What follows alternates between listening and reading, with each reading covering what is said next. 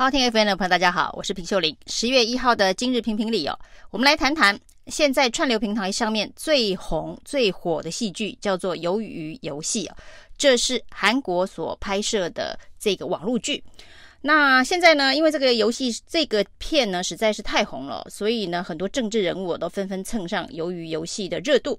就连立法院里头呢，蓝绿的攻防哦，这个民党的七个立委睡在立法院门口啊。被陈玉珍摸哨之后呢，被陈玉珍抢先进入议场，结果呢，民进党开了后门呢、哦。那整个看起来很像游戏布局的蓝绿攻防，民进党都有立委说，这难道是台版的鱿鱼游戏吗？另外，我们还看到很多政治人物，包括了郑文灿，包括了蔡适应，包括了柯文哲、那都纷纷呢，在这个影片 Netflix 的平台上面呢，去蹭鱿鱼游戏的热度哦。那对于竞赛的过程当中呢，这位零零一号的老先生哦，居然能够过关斩将，大家都纷纷的赞叹哦。把鱿鱼游戏这样一个悲剧哦，居然在台湾被看成了是喜剧哦，好像就是一个搞笑闹剧，真的是非常的离奇的一个现象。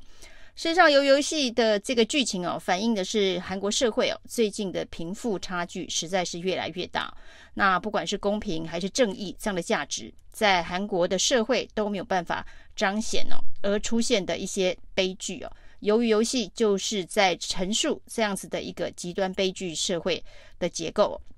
那民进党的侧翼，民进党的政治人物趁热闹来这个热播剧的同时啊。那是不是有想到这一个由游戏所代表的韩国社会，是不是也即将在台湾社会哦，或是已经正在台湾社会上演了？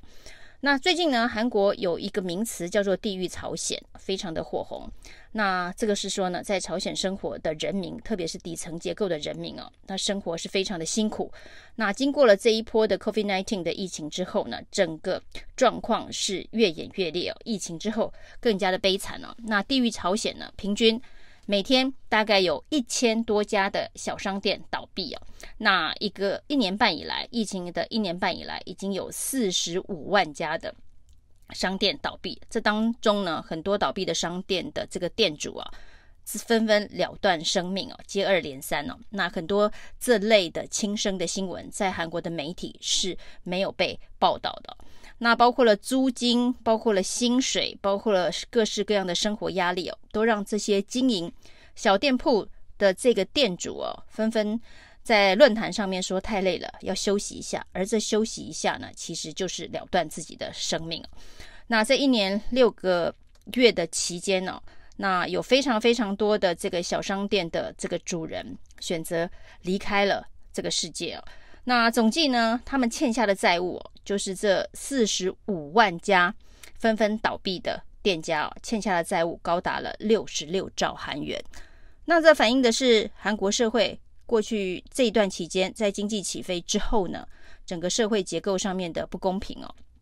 所呈现出来的社会底层哦。最近包括了韩国的电影、韩国的电视剧，非常多这类型的题材哦，包括了这个《寄生上流》等等。都是类似的题材，在告诉大家这是一个不公平的世界哦。那很多的悲剧都正在上演，而这样的事情呢，在韩国有地狱朝鲜哦。那难道台湾没有这些基层经济生活辛苦的人们受到呢这一波疫情的影响吗？我们的纾困哦，纾困到这一个大家怨声载道，该被纾困的没有纾困到。前一阵子还好，八大行业的呼救声哦，政府有听到了，八大行业有最新的一波纾困的措施哦。那根据一些民调，包括了台湾民意基金会的这个民调呢，也发现哦，其实呢，在这一波的疫情，台湾大概有八百六十八万人。的经济都受到影响，以两千三百万的人口当中呢，八百六十八万人受到影响，也就是将近三分之一的人都受到疫情的波及哦。那其中受到非常严重的影响，让这个生活几乎快要过不下去的人，也高达三百五十万人哦。虽然台湾的这个社会的基础的经济的支撑强度似乎比韩国稍微好一点点哦，那地于朝鲜每天要倒闭。一千家小商店这样子的一个惨况，未来如果再度的爆发新的疫情哦，极有可能也会在台湾上演哦。那个时候就真的是台版的鱿鱼游戏了，而不是像现在哦，这个立委诸公哦，在立法院里头哦，这个你抢我夺，你推我挤啊。那其实呢，这些立委诸公们都实实在在把自己的这个薪水、车马费、助理费都是零好零满的状态之下，他们绝对不会是鱿鱼游戏里头的这些主角们哦，他们的生活状况、他们的经济状况哦。绝对是比一般辛苦的小老百姓好上非常非常的多，所以呢，所谓的台版鱿鱼游戏哦，绝对是不会上演在我们的国会殿堂啊，不会是上演在我们这些滚滚的立委诸公身上。那这个台版的鱿鱼游戏哦，大家要担心的是不是会上演在台湾的基层社会里头哦？那这才是执政党哦，这才是民进党政府现在最应该关心的事情哦，就是这个纾困。够不够哦？有没有纾到真正困难的人哦？那接下来的经济振兴哦，是不是真的能够把底层的人也一起救上来哦？而不是让这个贫富的差距越来越大？所以现在所谓的绑定的数位振兴券等等哦，其实。很多人的分析哦，你要让这个最基层的摊贩、最基层的小店家能够因为这一个绑定数位的振兴券而得到帮助的机会，其实相对很小。那数位券一旦数位绑定之后呢，这个振兴券一旦数位绑定之后呢，接下来不管是百货公司啊、大型的卖场啊、超商，可能才会是最大的受益者。所以呢，我们所谓的振兴。经济哦，不管是五倍券哦，还是这个消费券哦，它能够帮助到最底层的人民的几率，其实相对都是比较小。所以呢，政府在制定一个政策，在希望能够让这个社会更加的公平，更加的远离鱿鱼游戏那样子的一个悲剧的时候，的确是要多去思考如何去帮助比较弱势的人哦，而不是希望用放烟火式的。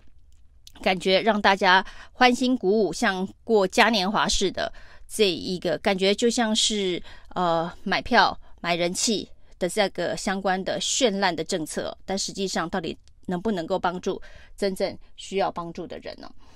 那最近当然台湾社会的这一个状况，因为疫情相对稳定之后呢，感觉大家的情绪是相对上比较平静下来哦。但是呢，很多在上一波的本土疫情当中，经济受到伤害的，也就是民调当中显现出来，愿意承认自己的经济受到影响的八百六十八万人哦，这是一个不为少数的，不算少的人口数哦。那接下来他们在这个经济上面需要得到的协助哦，政府可能需要更进一步的这个思考。而在这些政治人物呢，消费蹭鱿鱼游戏的同时哦，千万不要忘了，不要让鱿鱼游戏这样子的一个社会背景也在台湾上演哦，那是一个悲剧哦，绝对不是一个喜剧哦。蹭了这个呃热播剧的热度之外呢，政治人物真的应该要好好的思考，怎么帮助现在可能正陷在经济困境当中的台湾人民，不要让。南韩版的鱿鱼游戏真的也成为了台版的鱿鱼游戏哦。以上是今天的评评理，谢谢收听，谢谢收听，请继续关注好好听 FM，并分享给您的好朋友。